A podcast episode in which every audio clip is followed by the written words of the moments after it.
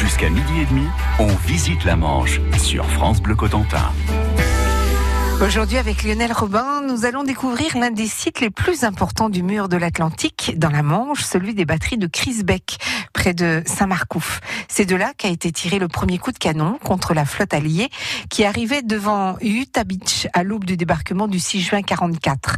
Le site de Crisbeck se présente comme un vaste espace truffé de bunkers dont beaucoup sont enterrés. Visite avec Marie Levéziel qui est guide ici. Allez, on plonge de nouveau sous terre et on rentre dans un autre blocos. On entre en fait dans le quotidien de la garnison en fait de, la batterie de Crisbeck puisqu'on voit des, soldats allemands attablés là. Voilà, c'est tout à fait ça. Donc ici c'était un blocos qui abritait donc troupes de soldats à peu près d'une dizaine d'hommes et justement on a voulu retracer aussi les scènes du quotidien à travers deux dioramas. Donc on peut voir aussi tout l'aménagement qui avait été fait dans les blocos, les lits escamotables pour un gain de place. Euh, on a euh, tout plein de choses du quotidien, des radios, etc. Et ils avaient aussi besoin de, bah, de communiquer avec le monde extérieur et malgré tout ils ne pouvaient pas dû à la guerre. Donc c'était juste en fait par le biais de manuscrits et de lettres à leur famille, les journaux, etc. C'était leur seul contact avec le monde extérieur. Donc ici on a voulu retracer aussi une scène où, où ils se détendent un peu plus avec des jeux. Et donc on va pouvoir aussi passer à la seconde pièce. En baissant la tête parce que les portes sont basses. Où on retrouve euh, voilà, des, moments euh, quotidiens des soldats. Donc à savoir que la batterie abritait 400 hommes. Donc euh, certains étaient logés dans les abris. il y avait aussi des abris plus modestes faits en bois où étaient logés d'autres soldats. Et les plus hauts gradés vivaient donc dans les fermes et les châteaux avoisinants, Crisbeck. Voilà. Ah là, on dirait une infirmerie. Il y a une grosse croix rouge dehors. Allez, on va voir l'infirmerie. Alors, on est ici dans l'infirmerie de la batterie. Hein. Donc, euh, c'était là où étaient euh, prodigués donc les premiers soins euh, médicaux pour les blessés de guerre. Donc, pareil, tout autour, on retrouve tout ce qui est matériel médical. Et on a aussi, en très très bon état, le système de ventilation anti-gaz toxique. Et tous les blocos en étaient équipés comme je vous le disais aussi, en cas d'attaque. Donc, il refermait tout ce qui était euh, porte blindée, porte semi-blindée. Il faisait comme un sas de protection et il mettait en route donc euh, ce système de ventilation pour garder quand même un air euh, suffisant pour les soldats qui étaient dans l'abri. Donc vous allez aussi vous demander pourquoi euh, attribuer une fonction à chaque bunker. Pourquoi ici on a décidé que c'était l'infirmerie euh, à l'heure d'aujourd'hui? Tout simplement euh, parce que lors des fouilles, donc quand le site a été remis en état, ça a été des travaux de déblaiement, tout premièrement mais aussi de, recherche historique. Donc on a vu la peinture en entrant dans le blocos qui était présente.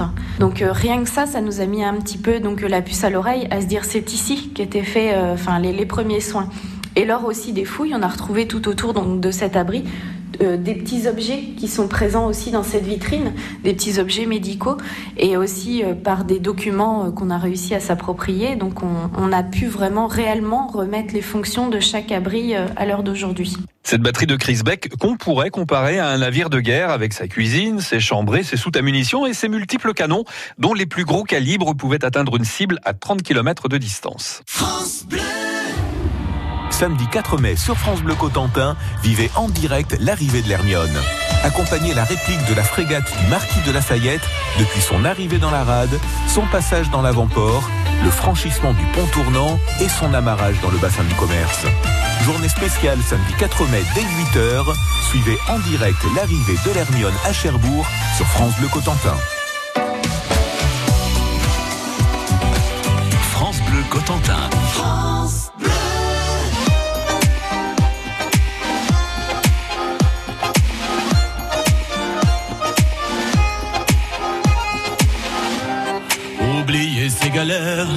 Dans une milonga centenaire. Elle fait résonner ses pas et tourner sa robe légère.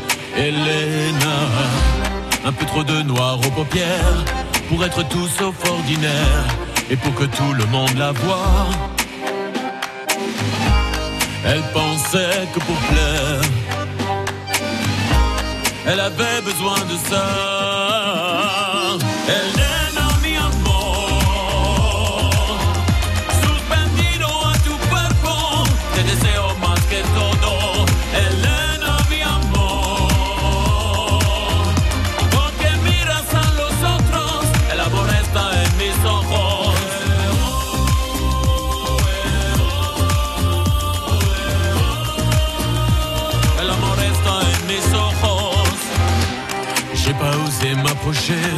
J'ai eu peur de me brûler, comme tant d'autres avant moi. C'est une incandescente née, Elena. Mais ça fait trop longtemps déjà que je reviens la voir danser tous les premiers samedis du mois. Je ferais bien de me lever. Pourtant je reste planté là.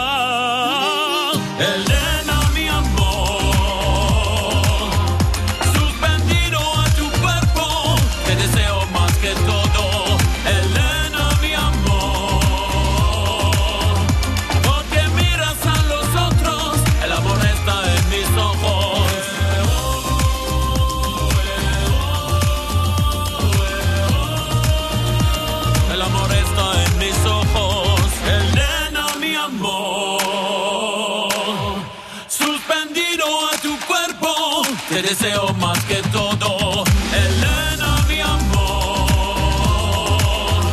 Porque miras a los otros, el amor está en mis ojos.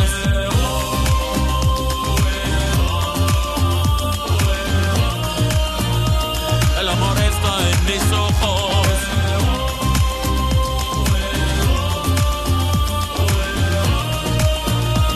El amor está en mis ojos. Vincent Niclot, Elena. Suivez le guide, on visite la Manche sur France Bleu Cotentin. Avec Lionel Robin qui est toute la semaine sur le site de Crispec près de Saint-Marcouf, là où l'armée allemande a construit un complexe d'artillerie côtière durant la Seconde Guerre mondiale. Ce sera d'ailleurs la première batterie d'artillerie côtière à tirer sur la flotte alliée au matin du 6 juin 1944. La batterie de Crisbeck est idéalement située à moins de 3 km du rivage de la côte est du Cotentin et une portée de tir grâce à ses canons d'une trentaine de kilomètres. De quoi balayer une zone allant de Saint-Valahougue au nord jusqu'à la baie d'Evey plus au sud. Avec Marie Levéziel qui est guide ici sur la batterie de Crisbeck, nous sommes sur un Tobruk. C'est un petit abri bétonné d'où on voit clairement la mer. Voilà, donc ici on est sur le Tobruk euh, qui servait en fait de communication avec Kinéville. Donc était posté donc un sentinelle ici et grâce à des signaux optiques donc euh, non détectables par l'ennemi, il communiquait donc avec Kinéville, le petit village en contrebas. Voilà, parce qu'on voit à Kinéville juste à quelques kilomètres au nord d'ici. Ah oui oui, bien sûr, c'est juste à côté et donc la, la batterie surplombait un petit peu tous ces petits villages et ça permettait aussi de communiquer avec euh, des, des villages qui étaient proches de la côte, proches de la mer. Voilà, donc en contrebas aussi, on peut voir un abri euh, anti-bombardement. Donc c'était un abri qui permettait aux soldats à, à se cacher en fait en cas de et à se protéger surtout en cas de bombardement. Alors là, on est au-dessus d'un quoi, je ne sais pas. Il y a un grand trou carré. Voilà, donc ici au numéro 13, en fait, c'est très intéressant parce qu'on est devant les fondations d'une casemate. Vous voyez la casemate que la- le premier blocos que vous voyez hors du sol, euh, le plus imposant en fait Ouais. quand on passe sur la route. Et donc en fait, la batterie n'était pas finie au niveau construction euh, en 1944, mais grâce à cette fondation, on peut se rendre compte euh, de comment étaient construits donc justement ces impressionnantes casemates, parce que donc elles avaient prévu donc un carré euh, au niveau des fondations, c'était là où était implanté le canon, et la casemate s'édifiait autour du canon.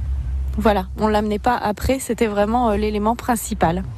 Donc c'est c'est très bien aussi de garder justement ça dans son jus pour nous permettre de se projeter un petit peu euh, dans la construction de ces casemates. Alors ici, on est dans un autre euh, encuvement avec un, beau canon en fait qui a été euh, positionné comme ils étaient à l'époque. Voilà, tout à fait. Donc ici, on est devant un canon de type Chacal, un canon donc euh, de 130. Donc c'est vraiment un, canon typique en fait de la Seconde Guerre mondiale.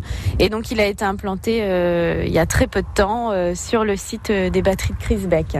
Et il est peint, il est camouflé, il est scellé dans le sol. hein. Voilà, on a voulu aussi refaire le camouflage d'époque. hein. Je vous le disais tout à l'heure, le, le point euh, essentiel de la batterie, c'était vraiment d'être caché au niveau des ennemis.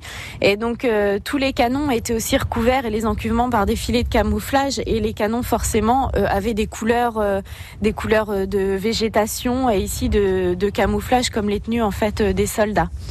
À savoir aussi que lors de la construction, donc comme le terrain a été retourné, etc., euh, pour vraiment camoufler le toit des blocos, ils découpaient euh, dans les prairies euh, des carrés d'herbe qu'ils remettaient sur le toit des bunkers. l'art du camouflage.